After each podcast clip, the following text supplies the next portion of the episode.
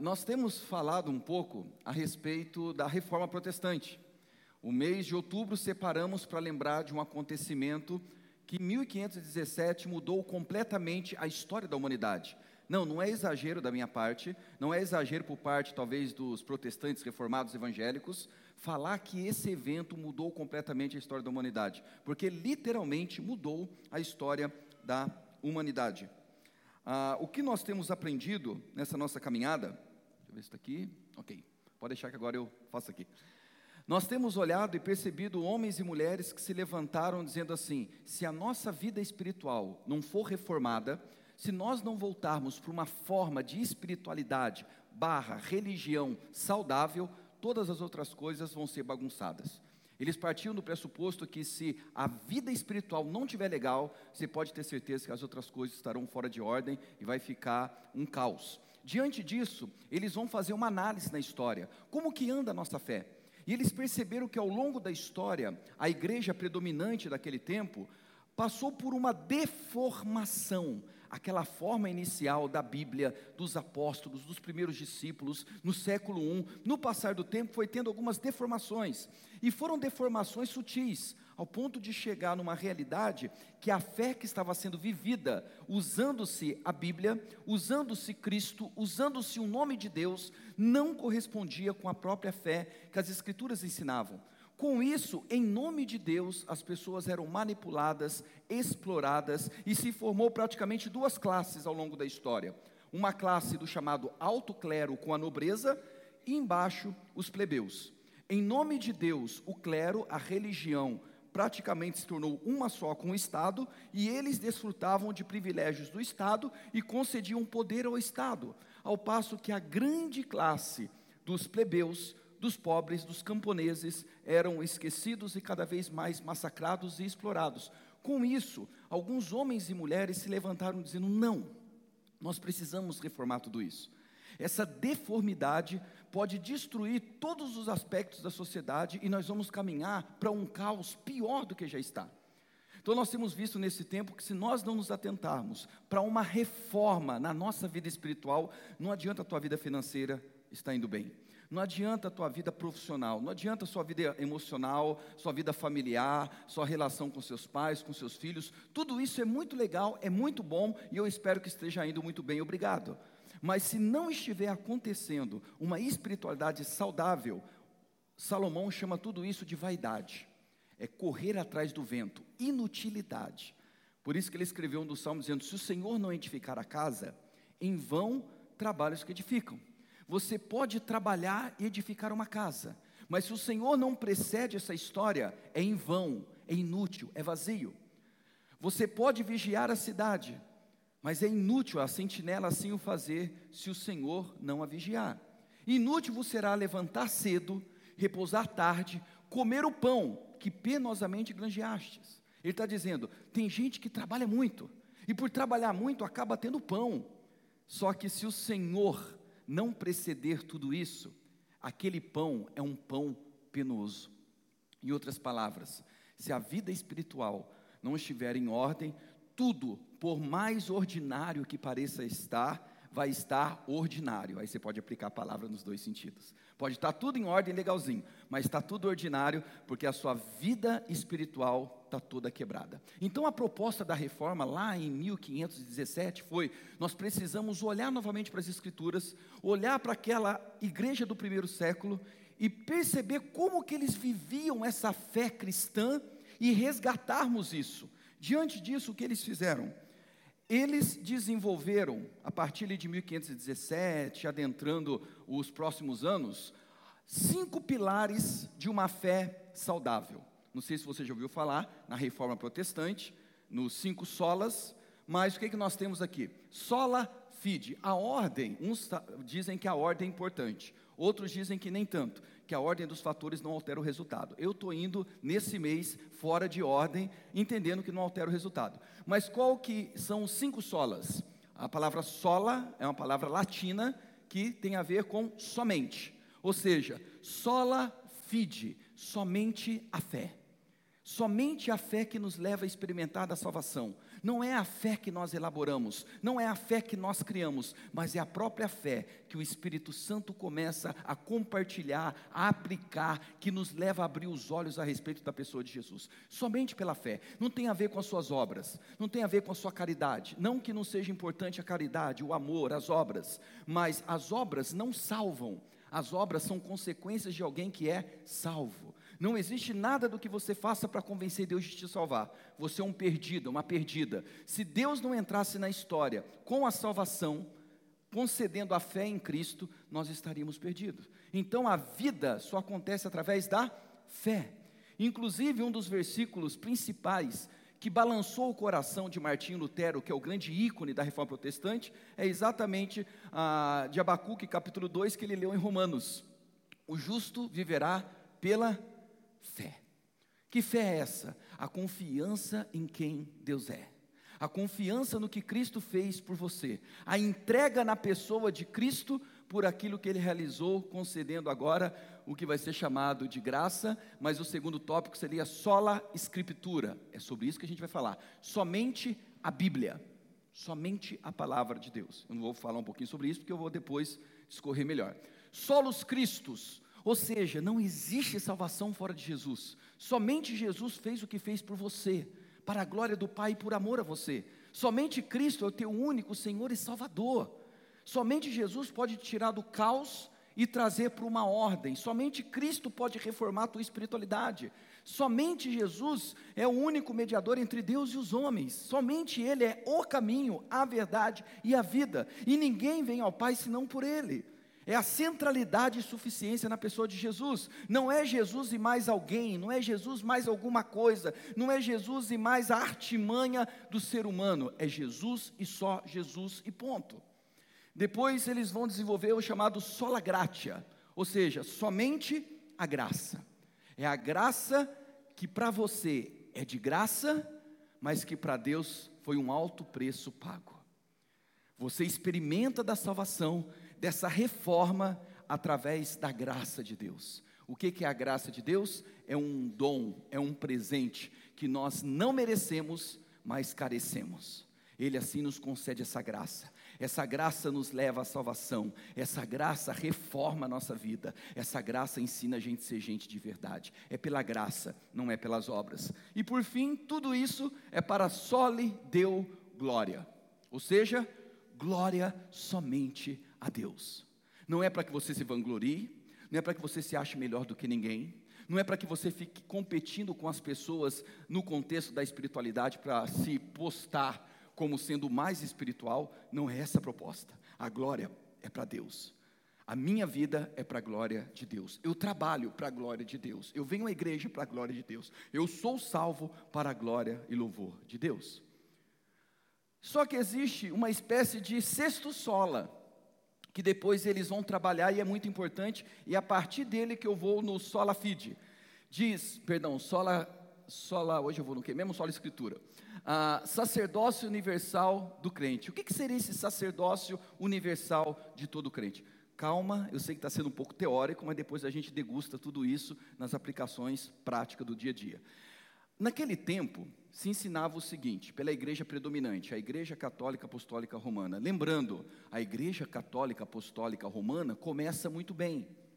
Só que no passar do tempo vai se deformando em alguns aspectos. E alguns monges, padres, teólogos católicos se levantam dizendo: nós precisamos voltar à forma original.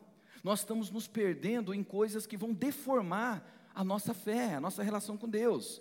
Agora, só para acalmar o coração de uns, ah, aquilo que há praticamente mais de 500 anos fora dito, hoje precisa ser dito também, porque a igreja evangélica está se deformando, a igreja evangélica está perdendo essa forma. Então, nós evangélicos precisamos dessa reforma. Só que naquele tempo era ensinado que o único sacerdote que poderia mediar a tua relação com Deus era a igreja, era o padre, era o bispo, era o cardeal, era o papa. Sem eles, você não poderia experimentar de uma relação com Deus. Não havia essa concepção de uma pessoalidade sua para com Deus. Você só experimenta da bênção de Deus passando pelo sacerdote. Você só pode experimentar das dádivas de Deus recebendo a bênção do sacerdote. Perceba que hoje, no nosso tempo, as igrejas evangélicas estão se deformando da mesma forma. Porque tem sido ensinado que é através do pastor tal, do não sei quem, que você consegue experimentar a bênção de Deus, e se você não tiver a cobertura espiritual dessa pessoa, a tua vida não vai andar, você tem que pedir a bênção para essa pessoa, você precisa da cobertura espiritual dele, você precisa estar na igreja dele, ó, oh, detalhe, você só vai conseguir experimentar a presença de Deus através desse pastor, então há uma deformidade acontecendo na igreja evangélica, naquele tempo fora dito isso, não, não é o clero, não é o padre, não é apenas o alto clero que é sacerdote por vocês. Pelo contrário, todos nós somos sacerdotes e sacerdotisas porque estamos em Jesus. Você não precisa de ninguém para mediar a sua fé. Você não precisa de ninguém para estar diante de Deus, porque Cristo é aquele que abriu esse novo e vivo caminho. Você pode desfrutar dessa relação com Deus na sua particularidade. Não, não existe oração mais forte. A oração do pastor não é mais forte do que a sua. Não, Deus não ouve mais o pastor do que você. Não, Deus não tem mais privilegiados. Todos agora são chamados, vós, porém, sois raça eleita, sacerdócio real, nação santa, povo de propriedade exclusiva de Deus, a fim de proclamardes as virtudes daquele que nos chamou das trevas para a sua maravilhosa luz. 1 Pedro 2,9. Então, esse ensinamento de que todos são sacerdotes provocou algo muito bom, quebrou o monopólio da igreja. A igreja que havia monopolizado, estatizado a fé, foi quebrada. Agora, as pessoas passaram a entender que elas podem ter essa relação com Deus. Elas podem olhar para a Bíblia, elas podem se debruçar na Bíblia e aprender sobre a palavra, elas podem livremente examinar as Escrituras, elas não precisam ficar reféns daqueles que estão lá à frente. Isso quebrou o poder da igreja naquela época, e foi muito bom, porque ao longo da história se percebeu que essa monopolização da palavra de Deus fez com que mudanças fossem acontecendo, deformidades foram acontecendo e o povo só ia engolindo tudo isso. Naquele tempo, para você entender, você não tinha acesso à Bíblia. Uns podem argumentar, mas o que, que adiantaria ter acesso à Bíblia, sendo que você era analfabeto? A grande parte da população era analfabeta. Somente os nobres e o clero que tinham acesso a estudo. O povo não sabia ler, o povo não sabia escrever. Mas mesmo que soubesse, você não tinha acesso à palavra de Deus. Para você ter uma ideia, naquele tempo, a missa era rezada em latim. O padre ficava de costas para o público, e aquilo que era falado, o povo não entendia nada, mas basicamente respondiam: Amém. Ah, é, parece que esse negócio voltou nos nossos dias. Porque tem pastor que fala, a gente não entende nada.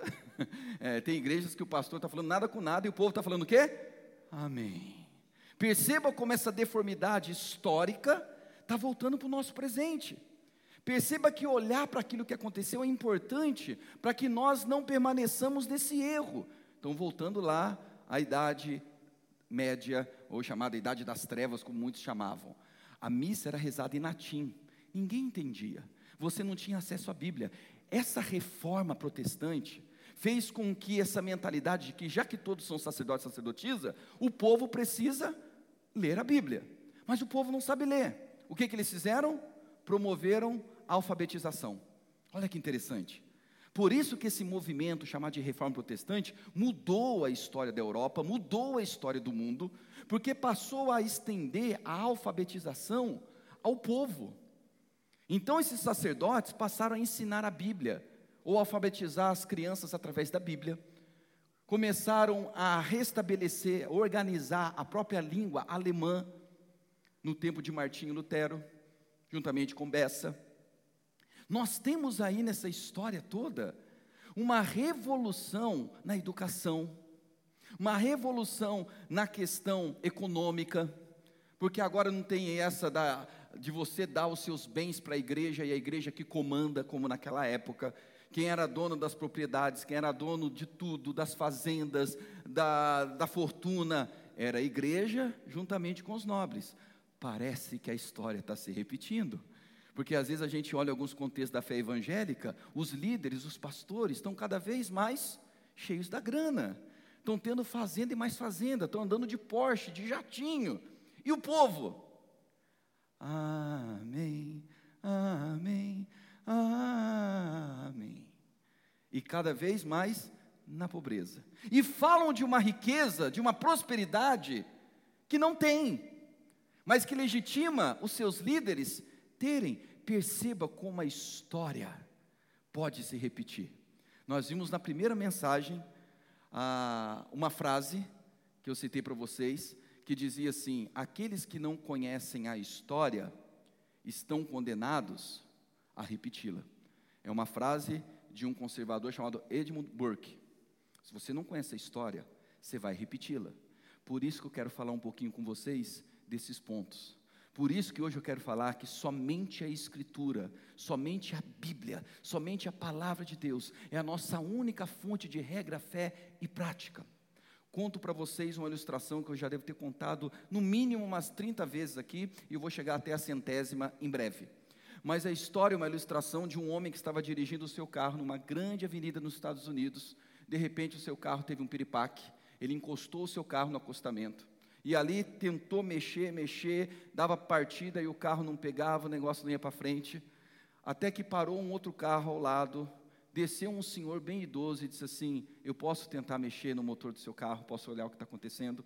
E o dono do carro disse assim: Olha, tudo bem, mas se eu que sou dono do carro não sei o que acontece com essa geringonça que fica parando constantemente, se o meu mecânico que mexe constantemente no motor do meu carro não dá jeito, quanto mais o Senhor, um desconhecido. E aquele senhor idoso falou assim: Eu posso? Ele disse: Ok. Abriu o capô, pediu para dar partida, mexeu, o carro não pegou. Mexeu mais um pouco, pediu para dar partida, o carro não pegou. Aí ele mexeu e falou: Pode dar partida agora. Deu partida e o carro pegou. E o dono do carro saiu espantado, porque percebeu que o ronco do motor, a qualidade da, da ignição, tudo que estava acontecendo ali, nunca estivera tão bom assim. Aí ele saiu e falou assim: Senhor, quem é o Senhor? Porque eu que sou dono nunca dei jeito, meu mecânico que é bom nunca deu jeito. Como que o Senhor, um desconhecido, vem aqui e dá jeito no meu carro? E aquele senhor falou: Muito prazer, eu sou o Henrique Ford, eu sou o criador da Ford. Eu criei o motor do seu carro, eu projetei o seu carro. Eu, melhor do que qualquer pessoa no mundo, sabe como fazer esse carro andar. Quando nós falamos só a Escritura, somente a Bíblia, é exatamente o manual que faz esse carro chamado humanidade andar.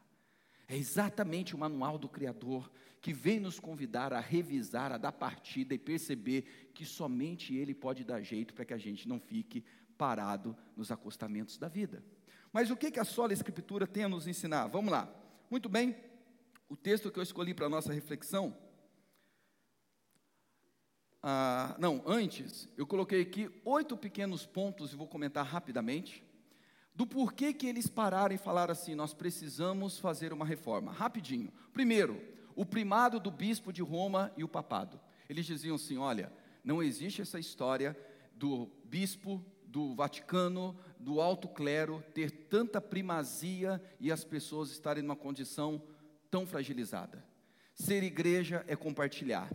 Ser igreja é um ajudar o outro, não é apenas um primado está cada vez mais rico e o povo cada vez mais precário. Vá fazendo análise do que eu estou contando do século 15 e 16 para o nosso tempo chamado pós-modernismo no século 21. Perceba que o negócio não está muito diferente. Houve uma deformação. Uns têm muito, ao passo que outros, o povo da fé, tem tão pouco. Agora você deve entender porque sempre que eu falo sobre contribuição na igreja, eu uso a seguinte expressão: quem pode, ajuda. Quem não pode e precisa, peça ajuda. Porque a primeira parte é muito falada, mas a segunda é negligenciada.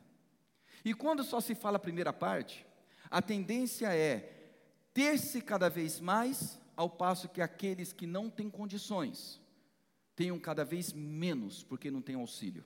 E a proposta bíblica, o que eles quebram é: não é justo o primado do bispo de Roma e o papado ter cada vez mais, mais e mais, e o povo ter cada vez menos, menos, menos.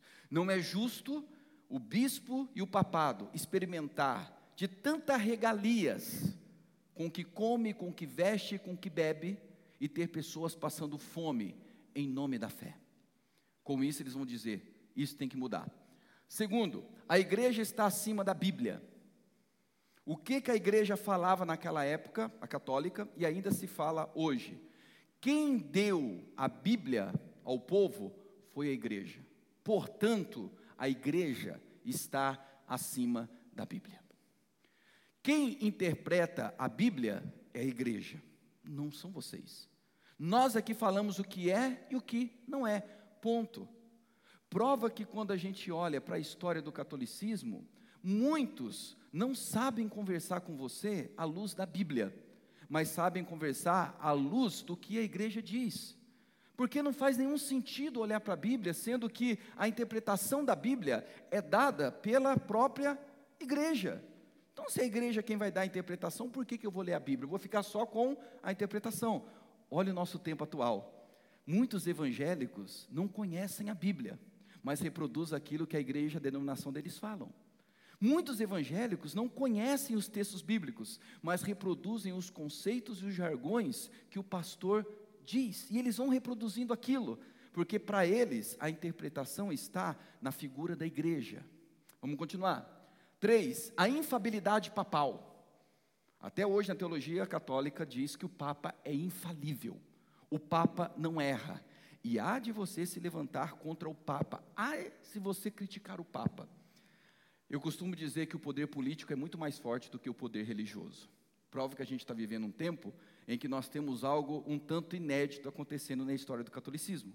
Existem católicos criticando, indo contra o Papa, dizendo que o Papa não acreditam na questão política como eles acreditam. Uns vão chamar o Papa de comunista. Esse Papa atual, quando ele assumiu o trono, e eu tiro o chapéu para ele, a primeira coisa que ele fez foi tirar o trono do Vaticano, banhado a diamantes, a ouro, que vale fortuna. Ele pediu para remover aquele trono e colocar um banco de madeira. Ah, perceba a mentalidade do clero tendo a primazia, ao passo que o povo tem a sua realidade, e ali ele estava dizendo: não, Cristo, em humanidade, não se assentou em tronos gloriosos, ele foi simples como o povo. Ele sentou na mesa e comeu com seus discípulos. Não existe essa distinção. Eu não sou superior a vocês. Então, a infabilidade papal defende que o Papa não erra. Tudo que ele determina nas bulas papais e nos documentos é perfeito. Só que ao longo da história existem mudanças na doutrina. Então isso mostra que esse contraria esse. Então como que pode ser infalível? Perceba que o nosso tempo não está diferente, porque tem pastores que se posicionam e se postam da seguinte maneira: ai de você se você me criticar, ai de você se falar alguma coisa discordar do pastor, ah, eu tiro a cobertura espiritual da sua vida.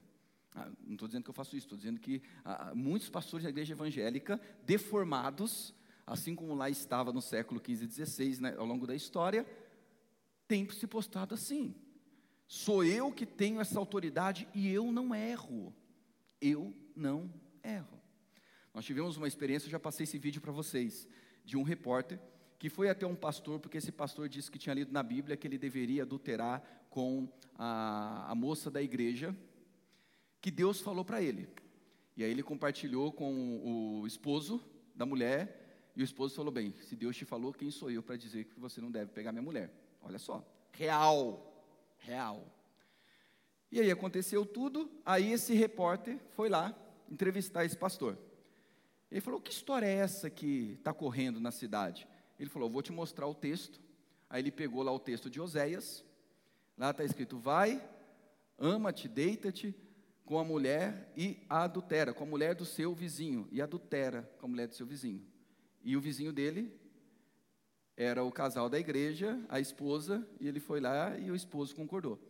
Só que o repórter pegou a Bíblia e falou assim: Mas aqui não está escrito Vai outra vez e ama-te a mulher adúltera. Ele olhou, adúltera, adúltera, adúltera. Ele leu errado, fez uma interpretação que Deus está pedindo para ele adulterar com a mulher. O esposo da mulher acreditou: quem sou eu para questionar o pastor? Fez o que fez, tudo por causa de um assento. Adúltera e adultera. Ah, perceba como a gente vive um tempo em que a autoridade pastoral não pode ser questionada, mesmo que seja a coisa mais assombrosa, e muitas vezes se usa a Bíblia. A, a história questiona a sua autoridade, ou seja, quando se olha para a história do catolicismo, os concílios vão se contradizendo. Então, como que a igreja pode ser infalível? Eles vão dizer: não, a igreja pode errar nas suas interpretações, os homens podem errar nas suas interpretações.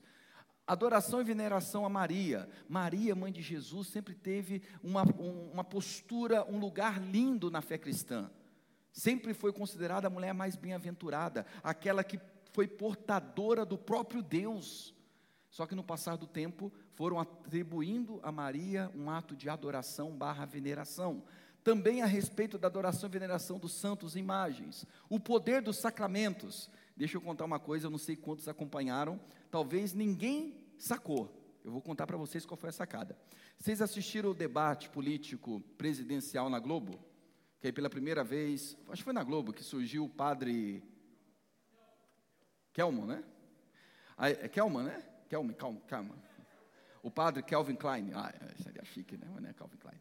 Ah, ele, ele teve uma discussão com, acho que foi Soraya, e de repente aquela mulher falou a seguinte coisa: Você não levou a unção dos enfermos no tempo da Covid. Você não deu a unção dos enfermos. Você não tem medo de ir para o inferno? E ele ficou muito bravo. Ninguém entendeu o que estava acontecendo ali. Mas com certeza, um teólogo católico chegou para ela e falou: Fala isso para ele que no tempo da Covid, ele não quis levar o sacramento da unção dos enfermos para os que estavam perecendo. E segundo a doutrina católica, quando um sacerdote não faz isso, ele vai para o inferno. Por quê? O sacramento da unção dos enfermos é o que faz com que a pessoa, naquele estado, experimente de uma graça salvífica.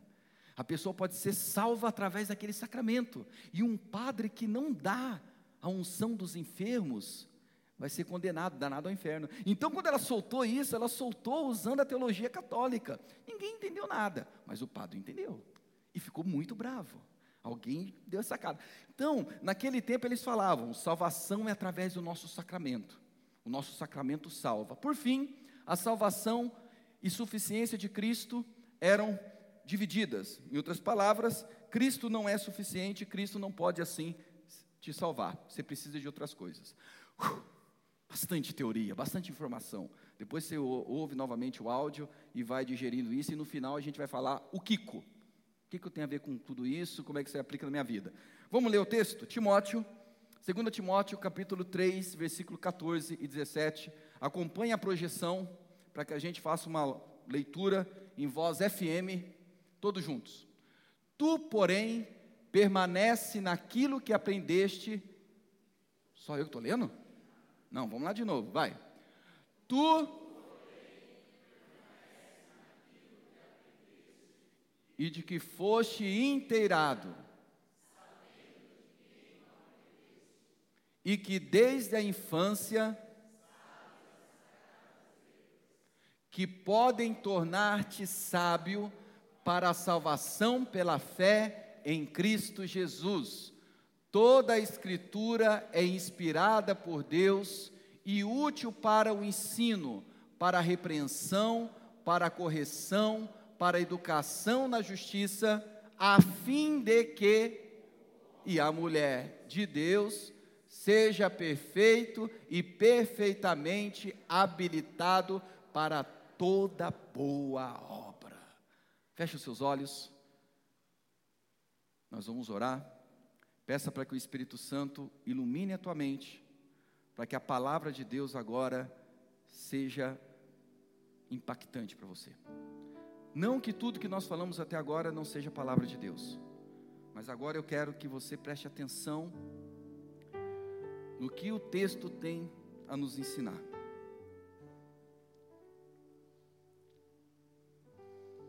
Senhor, eu creio que há vidas aqui essa noite que precisam de uma reforma, que foram se deformando no passar do tempo, prestaram tanta atenção e dão tanta atenção às outras coisas, que deixaram de lado a espiritualidade, e hoje estão com a vida bagunçada, deformada. Mas essa noite o teu espírito pode reformá-los.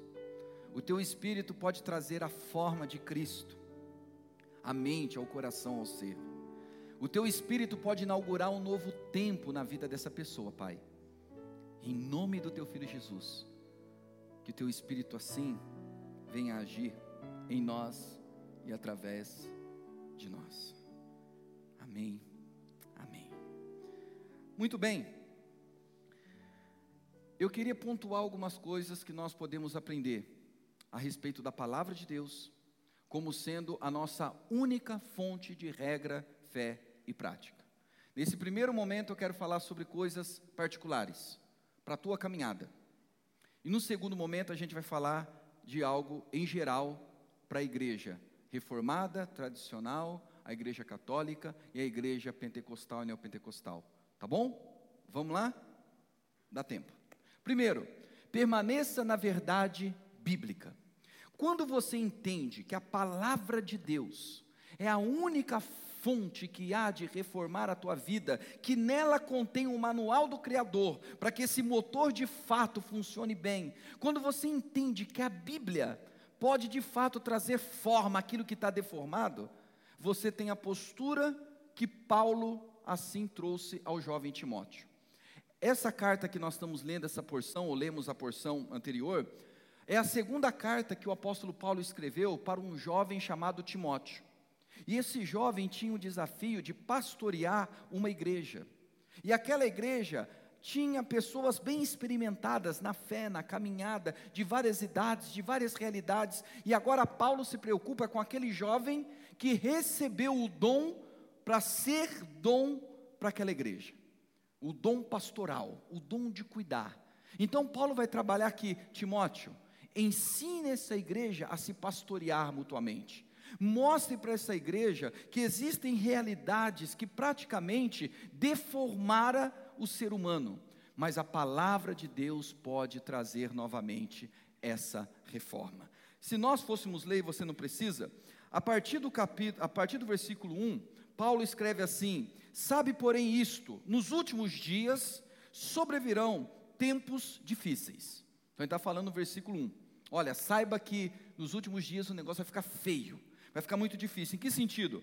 Pois os homens, as mulheres serão egoístas, avarentos, jactanciosos, arrogantes, blasfemadores, desobedientes aos pais, ingratos, irreverentes, desafeiçoados, implacáveis, caluniadores, sem domínio de si, cruéis, inimigos do bem, traidores, atrevidos, enfatuados, mais amigos dos prazeres que amigos de Deus, tendo forma de piedade, negando-lhe, entretanto, o poder dessa piedade. Foge também destes, pois estes, pois entre estes se encontram os que penetram sorretariamente nas casas e conseguem cativar mulherinhas sobrecarregadas de pecado, conduzidas de várias paixões, que aprendem sempre e jamais podem chegar ao conhecimento da verdade.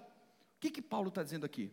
Saiba que nesses últimos dias, vai haver uma deformação terrível, não apenas na sociedade, porque a sociedade caminha de mal a pior, mas essa deformação pode acontecer na igreja. E a igreja foi chamada para ser luz do mundo e sal da terra. Então, Timóteo, cuida dessas pessoas, para que elas experimentem dessa reforma.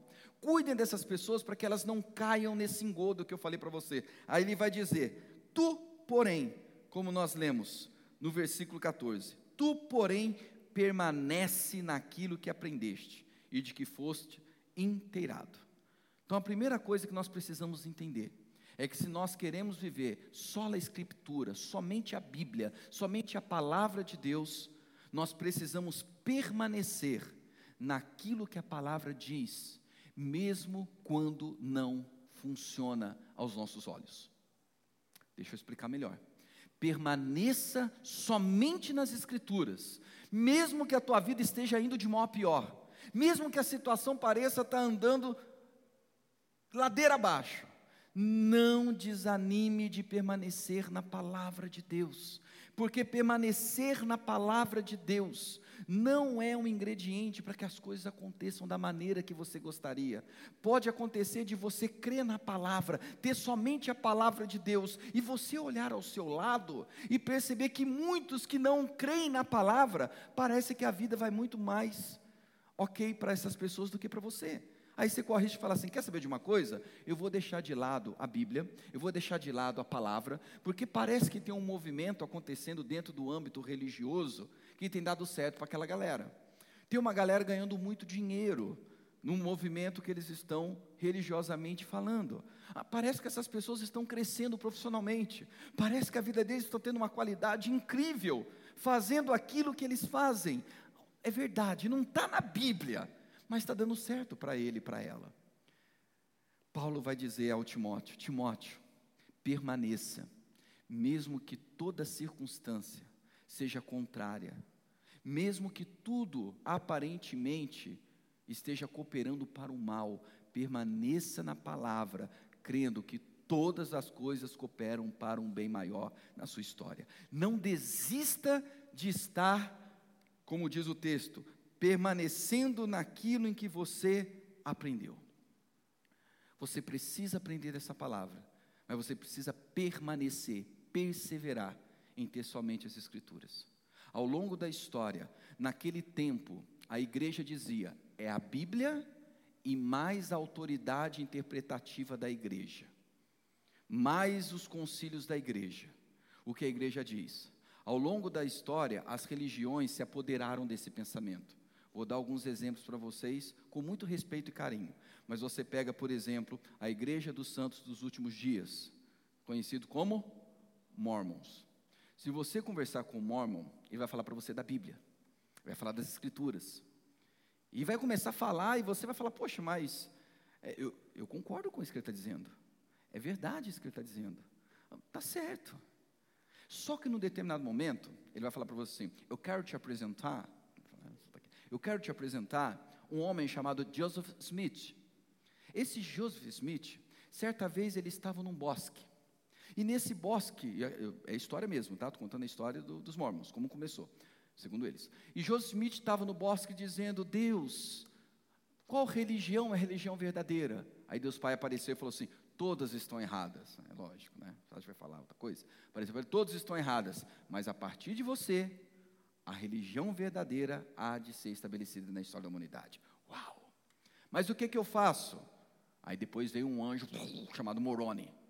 Aí Moroni fala: Eu estou entregando para você tábuas que, quando você traduzir, esse vai ser o outro evangelho de Jesus Cristo, porém nas Américas, que é chamado Livro de Mormon. É o livrinho que eles te presenteiam. Então, para eles, é a Bíblia, mas também é o livro de Mormon. Se você pega, por exemplo, Testemunho de Jeová, da mesma forma, Charles Charles Russell é aquele que vai dizer, é a Bíblia, mas você precisa da interpretação do corpo governante dos 11 anciãos, estavam no Brooklyn até pouco tempo, onde eu estudei, agora não sei se eles já saíram, mas esses são os ungidos de Deus na terra, que têm a verdade comunicada e que ninguém pode chegar a não ser eles. Ah, perceba que eles colocam a Bíblia e mais alguma coisa ao lado. Paulo está ensinando para Timóteo: Timóteo, permaneça na palavra de Deus, permaneça naquilo que é suficiente para você. Segundo, conheça quem ensina a Escritura para você. Olha o versículo 14: Tu, porém, permanece naquilo que aprendeste, de que foste inteirado, sabendo de quem o aprendeste. Olha que interessante. Paulo está dizendo assim para Timóteo: Timóteo, permaneça e você sabe de quem você aprendeu. Você sabe quem estava te ensinando. Não era um charlatão. Não era alguém que estava ensinando com a finalidade de obter lucro sobre você. Não era alguém que é levado por vento de doutrina, que hoje crê de uma forma, depois muda a forma que crê, vai mudando, vai mudando, vai mudando, e você sai mudando atrás dele igual louco. Não! Saiba de quem você está aprendendo. Isso é muito importante no nosso tempo, porque hoje nós vivemos um tempo em que a internet está aí, com um tanto de gente ensinando um tanto de coisa, e a gente nem sabe quem é e praticamente o que está sendo ensinado, e corre-se o risco de ir absorvendo. Tem hora que eu olho, e eu não fico, eu não sou de ficar fiscalizando postagem de ninguém de verdade, mas tem hora que o Facebook gosta de me presentear com alguns sustos. E, e de repente bato o olho e falo assim: Uau! Como que essa pessoa está postando esse absurdo sem saber quem é que falou isso e o que isso significa, mas a pessoa achou muito bonita e está compartilhando. Em outras palavras, Paulo está dizendo: você sabe quem te ensinou, você conhece a idoneidade. E aqui agora eu faço uma aplicação e eu sei que eu sou muito suspeito para falar para vocês. É muito legal você acompanhar os grandes pregadores, estão aí para nos ensinar. É bom. Temos tantos nomes no meio presbiteriano. Você pega Augusto Nicodemos, fantástico, considerado hoje um dos maiores biblistas do mundo. Augusto Nicodemos. Você pega o pastor Hernandes, considerado no Brasil um dos maiores pregadores que prega em igreja tradicional, pentecostal, uma beleza, você aprende muito. Irmãos batistas como Jonas Madureira, Frank Ferreira, tem tantos nomes, nomes americanos, você pega literatura, John Piper, não sei o que, tem muita gente legal. Mas aprenda uma coisa: você não conhece de fato essas pessoas para ortogar sobre elas o título do pastoreio sobre a sua vida. Você sabe quem de fato pastoreia a sua vida e está ali para te ensinar as Escrituras? É aquele que caminha com você. É aquele que você de fato tem acesso para tomar um café. Não é aquele que você fica clicando no YouTube e simplesmente considerando pastor e criando um movimento de igreja virtual, igreja digital. Não existe isso. Paulo está dizendo: Você me conhece, eu te ensinei tete a tete, na palavra de Deus. E aqui, volto a falar, eu sei que eu pareço suspeito, valorize o teu pastor local.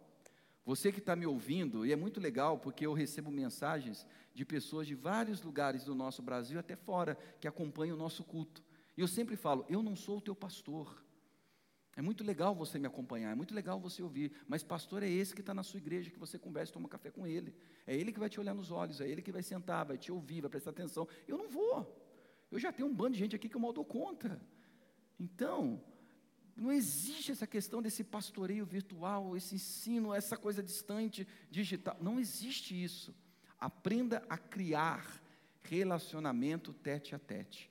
Quando alguém está na dúvida de qual igreja frequentar, criar raízes, eu sempre falo: procura quem vai ser o ensinador da palavra para você. Procura o pastor. Irmãos, quando vão para outra cidade, nossa, e aí? Eu falo: olha, senta, não precisa nem ser igreja presbiteriana. Você achou que a igreja tal? Vai lá, senta com o pastor, troca uma ideia, toma um café, tete a tete. Porque é muito fácil, às vezes, ser pastor daqui de cima, ou principalmente pastor do, de blog. A outra coisa é se de fato há nessa pessoa a palavra de Deus em quem você vai se aproximar. Muito bem, conheça quem ensina a Escritura, saiba, aprenda, aprofunde-se nas Escrituras. Versículo 15. E que desde a infância sabes as sagradas letras. Vou repetir: sabe as sagradas letras que podem tornar-te sábio para a salvação. Saber. Se nós estamos falando somente as escrituras, presta atenção, eu vou falar com muito amor e carinho para você. Você pode saber muito a respeito da sua profissão e você tem que saber. Você tem que ser muito hábil naquilo que você faz. Você tem que buscar excelência naquilo que você faz. Mas é inadmissível. Presta atenção. Vou pegar pesado é inadmissível você saber tanto que deve saber da tua profissão e isso ser superior ao teu conhecimento da palavra de Deus e quem Deus é. Da palavra de Deus e o Deus da palavra. É inadmissível você falar que vira madrugadas lendo livros e livros e livros por causa de uma faculdade muito legal, mas você diz que não tem tempo para ler a Bíblia. É inadmissível você conhecer de cor e salteado o que Sócrates, Aristóteles, Platão, Fulano, Beltrano, Ciclano fala da filosofia, mas você não conhecer Jesus de Nazaré e a sua palavra. É inadmissível para um cristão. E infelizmente, nós que éramos considerados como o povo do livro da capa preta, sabia disso? Eles andavam, não era Rexona, era a Bíblia debaixo do braço. Não era um cheiro agradável que vinha de um perfume, era o cheiro da capa da Bíblia, porque esse povo andava com a Bíblia, é conhecido como o povo da Bíblia, o povo do livro da capa preta. É verdade, hoje aqui, a minha Bíblia está aqui, ninguém vai me conhecer com a Bíblia do braço. Mas a questão não é aqui, a questão é aqui e aqui. Se você conversasse com os cristãos raízes, eles conheciam a Bíblia para valer. Hoje em dia é uma pouca vergonha o nosso conhecimento a respeito da Bíblia. Chega a ser vexatório. Não dá nem para a gente se denominar cristãos à luz da Bíblia. A gente ouve tanta besteira no meio evangélico que eu acho que os reformadores devem se revirar no túmulo. Jesus deve olhar e falar assim: ah, se eu não tivesse morrido e ressuscitado por ele, esse aí seria alvo certo da minha ira, porque vá falar tanta besteira lá não sei aonde. Quatro, a Escritura pode lhe tornar uma pessoa sábia em Cristo. Diz o versículo, que podem tornar-te sábio para a salvação. Se você mergulhar na palavra de Deus, você vai se tornar uma pessoa mais sábia. Não é ser inteligente, não é ser um acadêmico, não é ser um intelectual, ser uma pessoa sábia. Existe uma diferença de sabedoria para inteligência. Existe uma diferença de sabedoria para conhecimento. Essa sabedoria, que sim, você se dedica à Bíblia, mas antes de mais nada, ela vem de Deus, como diz o livro de Tiago. Quem não tem essa sabedoria, peça a Deus. Pode ter certeza que toda a sua inteligência e conhecimento na sua área técnica, profissional, seja lá o que for, na hora do relacionamento com os filhos, com os pais, com o esposo, com a esposa, com pessoas, isso praticamente não vale de nada. Se você não tiver essa sabedoria vindo da parte de Deus. E essa sabedoria, no primeiro momento, é uma sabedoria que nos leva a viver a fé em Cristo e experimentar essa salvação. Quer se tornar uma pessoa mais sábia? Olha para a palavra, olha para o Deus da palavra. 5. Creia na inteireza da Bíblia e não apenas em partes. Não coloquei ali a referência, mas já vem o versículo 16, tão conhecido. Toda a Escritura é inspirada por Deus. A gente é bem seletivo. Tem coisa que a gente pega e gosta, mas tem outras partes que a gente pula. Tem outras partes que a gente finge que não é com a gente. Tem outras partes que a gente fala, ah, não deve ser meio assim. Ah, não deve ser bem assim, porque aquilo está denunciando uma corrupção em nós. Alguém postou um, um post muito legal que dizia assim, que até uma citação, acho que do Charles Spurgeon, um pregador, que dizia assim que gente, as pessoas não gostam da Bíblia porque ela fala a verdade. E é uma verdade que desmascara as nossas mentiras. É uma verdade que nos confronta. Não é uma verdade que vem massagear o nosso ego e falar, ai que cuticute, que fofinho, fofinho que você é. A Bíblia vem nos denunciar o nosso estado de depravação, deformidade, mas ao mesmo tempo não nos abandona no desespero, mas nos traz para a esperança na pessoa de Cristo Jesus. É toda a Bíblia que é a palavra de Deus. É verdade, quando você olha o Antigo Testamento, todas aquelas leis, ah, já falamos isso em outro contexto, né? Principalmente na escola dominical. Infelizmente você não vem, fica sem saber. Ah, Toda a lei de Deus é dividida em três. Ele, existe a lei civil. A lei civil é aquela lei escrita para a nação étnica de Israel. A lei civil já saiu de. Tem, tem implicações, mas já saiu. Caducou. Tem a lei ritualística, cerimonial. Acabou. Você não precisa matar cabrito, você não precisa fazer mais matar pombinha, rolinha. Tudo isso já está no sacrifício de Cristo. E existe a lei moral. É aquela que nos conduz e que até hoje tem a sua vigência. Então, o Antigo Testamento e Novo Testamento é uma realidade progressiva que se complementa. A Bíblia toda, até daquilo que você não gosta, até daquilo que te pega de jeito, até daquilo que mostra sua mentira, até daquilo que te confronta no seu ser. É toda a palavra de Deus, é toda a Bíblia. Você deve se lembrar da caixinha de promessa. Né? Quem nunca teve a caixinha de promessa? Talvez você ainda tenha a caixinha de promessa. E a caixinha de promessa é muito bonitinha, porque você só tira coisa boa, você só tira promessa, você só tira coisas assim maravilhosas, mas aquelas coisas que nos confrontam, Ah, isso a gente não quer ter. Devia ter a caixinha da obediência, caixinha do confronto, caixinha do pecador. Aquela que você pega e fala, nossa, mas que traste que eu sou. Deus tem misericórdia de mim. Isso não tem, porque a gente gosta daquilo que nos massageia. Ah, a gente gosta daquilo que fala bonitinho da gente. É interesa da palavra de Deus. Antigo e Novo Testamento. Uma só realidade. Ok? Por fim, seja amoroso com quem pensa diferente e aprenda com as diferenças. Nós vivemos num tempo em que quando a pessoa pensa algo diferente, a nossa tendência, é um termo, né, é cancelar a pessoa. Isso quando a gente não faz com que aquela pessoa se torne nossa inimiga. Inimiga na teologia, inimiga eclesiástica, da igreja que frequenta, ou da igreja que vai ou deixa de ir, por causa de diferenças. Guarde uma coisa, meus irmãos, minhas irmãs. Ao longo da história, diferenças sempre fizeram parte da caminhada.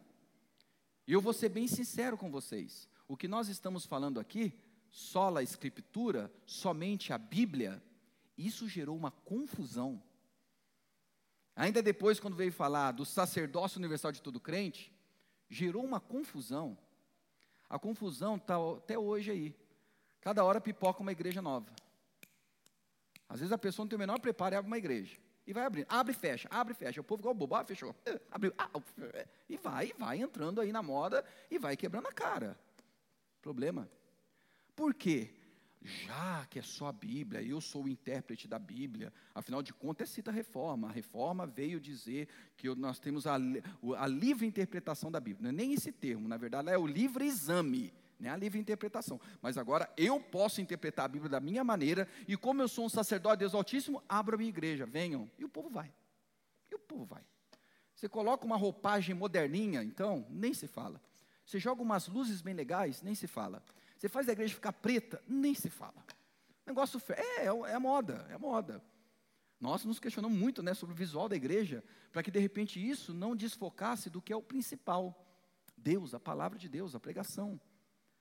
Mas hoje em dia, por causa desse pensamento do livre exame das Escrituras, somente as Escrituras, e todo crente é sacerdote, muitos interpretaram isso de maneira errada e começaram a criar suas denominações. O movimento protestante é acusado de ser a Babel da história. Houve uma confusão de línguas, foi igreja pipocando para tudo que é lado. Veio, veio os luteranos, depois o anglicano que discordava do luterano, depois vem calvinista, depois vem reformado, depois vem os anabatistas, os anabatistas, você passa na, na avenida, é uma igreja do lado da outra, assim se vai. Esse é o mal do protestante. Esse é o mal do nosso movimento. Que aquela simples divergência já foi suficiente para abrir a própria igreja. E assim vir esse tropé todo. Então, seja amoroso com quem pensa diferente. E aprenda com as diferenças. Ouça o teu irmão. Ouça a tua irmã. Hoje eu oro muito para que os meus irmãos arminianos aprendam mais sobre Armínio. Arminio era um cara fantástico. Muito mais reformado que muitos presbiterianos, para você ter uma ideia. A única coisa que ele diferenciava era na soteriologia. O restante estava tudo legalzinho. Aliancistas, confissões, era uma beleza. E aí o pessoal fez com que acontecesse uma guerra entre calvinistas e arminianos. Briga essa que Calvino e Armínio nunca teriam se tivesse ali lado a lado iriam se, é, iriam se debater, iriam conversar, iam ver a diferença, mas o vínculo do amor e do aprendizado mútuo permaneceria. Então, não pense que o diferente não tem Deus na vida. As pessoas que vão chegando na igreja, às vezes eu ouço cada coisa absurda que eles viveram em outros contextos de fé. Mas eu sempre falo: olha, tem coisa absurda sim, mas tem muita coisa boa que você experimentou. Tem muita coisa linda. Deus te encontrou nesse meio todo. E assim se vai a fé. Para terminar em três minutos. Se o PowerPoint, se o negócio abrir aqui, vamos ver. Abriu. Não abriu. Dou-lhe uma. Talvez seja Deus não querendo que eu fale. Dou-lhe duas. Dou-lhe três. E abriu. Três falas para católicos, presbiterianos, reformados, calvinistas, igreja mais histórica, tradicional e também os pentecostais e neopentecostais. Primeiro, a Igreja Católica, nós aprendemos ao longo da história da reforma à luz da Bíblia, que os católicos dependem do magistério da Igreja para a interpretação, colocando a instituição acima da Bíblia. a nossa mensagem para os nossos amados queridos católicos: se despertem as Escrituras, se despertem para a leitura da Bíblia. Busque essa interpretação, não que você vai interpretar sozinho e criar sua convicção de fé, mas tenha uma relação pessoal com a Bíblia. Não entregue isso ao magistrado, ao magistério. Também os evangélicos, que hoje não leem Bíblia e só ouve quando o pastor vem pregar no domingo à noite. Aprenda você fazer o exame das Escrituras. Aprenda você buscar a palavra. Dois, as igrejas reformadas, fruto da reforma protestante, podem, os reformados podem transformar os credos, os documentos, as resoluções e até os teólogos e o movimento à altura da Bíblia e de Cristo. Nós reformados, tomemos muito cuidado para que a gente não pegue os, ensina, os ensinamentos de Calvino, os, as confissões de fé, e faça isso à altura das Escrituras ou passe ler as Escrituras a partir das confissões. Cuidado para você não idolatrar João Calvino, cuidado para você não idolatrar Armínio, cuidado para você não idolatrar esses homens e mulheres que fizeram muito pela história, porque a idolatria assola a todos e tudo. Cuidado para você não se tornar um fanático reformado e protestante. De repente houve um boom. O que mais vê é gente falando que é reformada, que é calvinista, que é protestante. Cuidado para você não se tornar um idólatra e afastar pessoas da relação com você. Por fim, pentecostais, neopentecostais, eles põem a revelação à altura das escrituras. O que, que eles fazem? Tem a Bíblia, mas tem a experiência da revelação.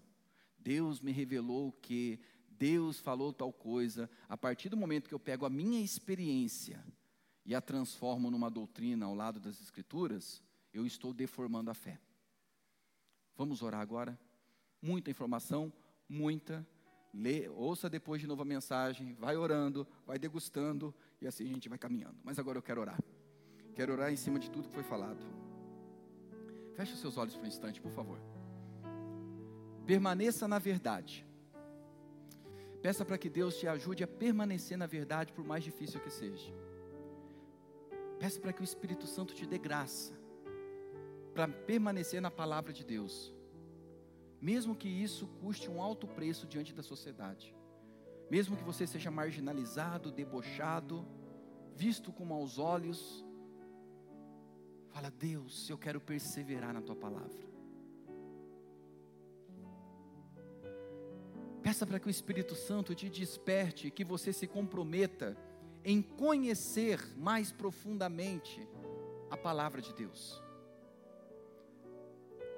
Para de ser tão negligente com a palavra e fala: Deus, eu quero me comprometer a ler a tua palavra, eu quero me comprometer a ver o que os meus irmãos na história escreveram a respeito da tua palavra e, junto com eles, ler a tua palavra. Eu quero tirar tempo no meu dia para a tua palavra. Eu quero mergulhar de uma tal maneira, sem pressa, sem quantidade, mas na qualidade daquilo em que eu me derrame. Eu quero, Senhor, ter essa sabedoria em Cristo. Eu sou uma pessoa muito ignorante. Confesse a sua ignorância. Confesse a sua arrogância, o seu egoísmo. E fala, Deus, me dê um coração sábio. Sábio para perceber que só Cristo que salva e parar com a minha arrogância.